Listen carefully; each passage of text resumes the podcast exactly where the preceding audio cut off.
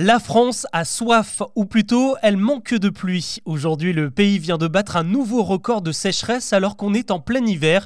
De quoi inquiéter les agriculteurs comme les défenseurs de la nature. Bonjour à toutes et à tous et bienvenue dans Actu, le podcast qui vous propose un récap quotidien de l'actualité en moins de 7 minutes.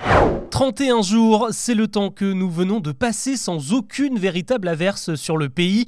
On a peut-être pu apercevoir quelques gouttes, mais en moyenne, le cumul de pluie ne dépasse pas 1 mm sur l'ensemble du territoire. On n'avait pas vu ça depuis mai 2020, date du précédent record qui est donc désormais battu. Alors d'un point de vue météo, cette longue période sans pluie s'explique par la présence d'un anticyclone qui a longtemps stationné au-dessus de l'Europe. Et ce phénomène n'est pas vraiment dû au hasard puisque les experts de l'ONU avaient déjà prévenu par le passé que ce genre d'épisode allait s'amplifier et durer à cause du réchauffement climatique. Et quand on prend un peu de recul, cette prévision est d'autant plus vérifiée sur les 18 derniers mois en France, seuls 3 n'ont pas été déficitaires en précipitation. C'est tout simplement du jamais vu. Ce bilan a de quoi inquiéter parce que, souvenez-vous, on a déjà connu une grande période de sécheresse entre l'été et l'automne dernier. Le département des Pyrénées-Orientales n'en est euh, d'ailleurs jamais sorti puisque sur place, l'alerte n'est toujours pas levée depuis le mois de juin.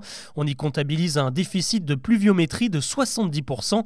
Dans le Var, des restrictions sont également imposées depuis vendredi dernier. Dans la presse, les images surprenantes se multiplient avec euh, des cours d'eau comme l'Orbe qui traverse l'Hérault et l'Aveyron sont complètement à sec, tout comme euh, certains lacs qui commencent sérieusement à faire grise mine. Autre élément peu rassurant, les experts de Météo France estiment que les effets de la sécheresse de l'année dernière ont été limités par les stocks d'eau accumulés pendant l'hiver 2021-2022. Sauf qu'aujourd'hui, on est en plein hiver et qu'un nouveau déficit de pluie l'été prochain pourrait avoir des conséquences encore plus désastreuses. S'il n'y a plus d'eau dans les prochains mois, les autorités des tensions entre les agriculteurs, les barrages hydroélectriques et toutes les activités liées aux loisirs comme les golfs ou les clubs de canoë. Sans parler de l'alimentation en eau potable car les réserves souterraines fournissent les deux tiers de l'eau qui coule dans notre robinet. Cette semaine, des averses sont attendues un peu partout mais pas de quoi remplir les réserves. On espère des pluies abondantes d'ici la fin de l'hiver ainsi qu'au printemps. Mais le problème, c'est qu'au printemps, la nature se réveille et capte une grande partie des eaux de pluie et en laisse assez peu aux nappes phréatiques. De son côté, le gouvernement a promis un plan de gestion de l'eau pour la fin janvier, mais la situation est telle que la remise du rapport a été décalée à une date inconnue.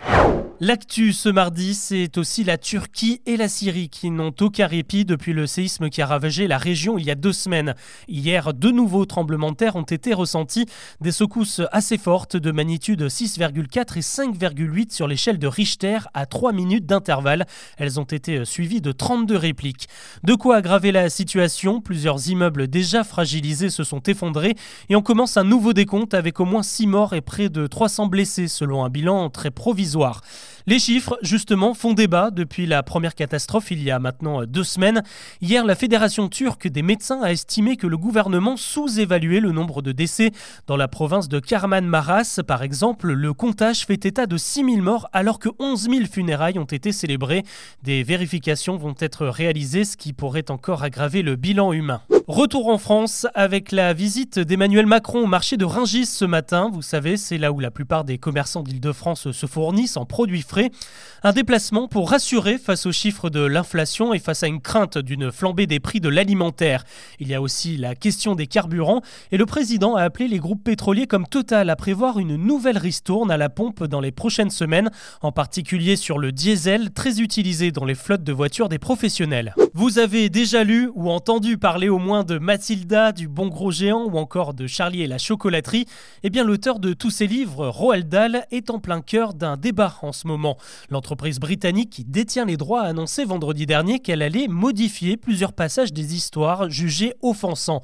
Par exemple, un personnage énormément gros va bientôt devenir un personnage énorme, un truc fou va devenir un truc bizarre tout simplement. Aujourd'hui, réaction de Gallimard, l'éditeur français de Roald Dahl qui prévient qu'il ne fera aucune modification dans les prochaines éditions.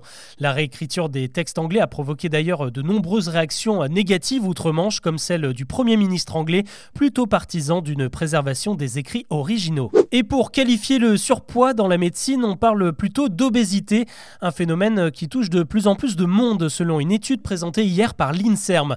Désormais, 47% des Français auraient une charge pondérale au-dessus de celle recommandée par les organismes de santé.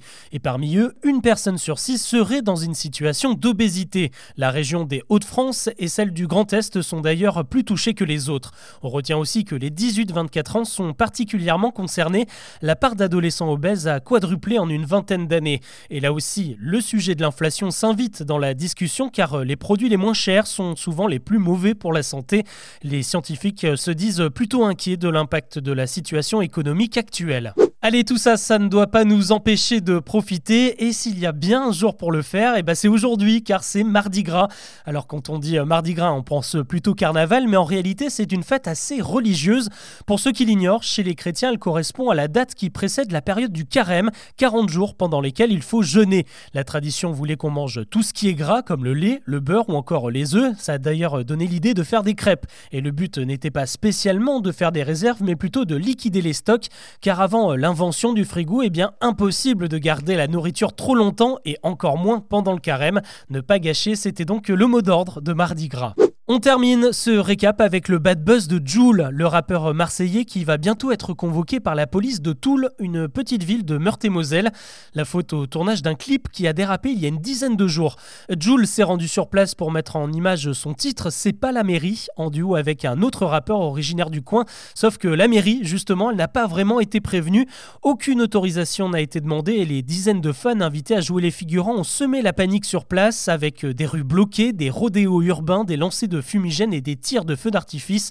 Quatre personnes ont été interpellées et la star doit maintenant s'expliquer.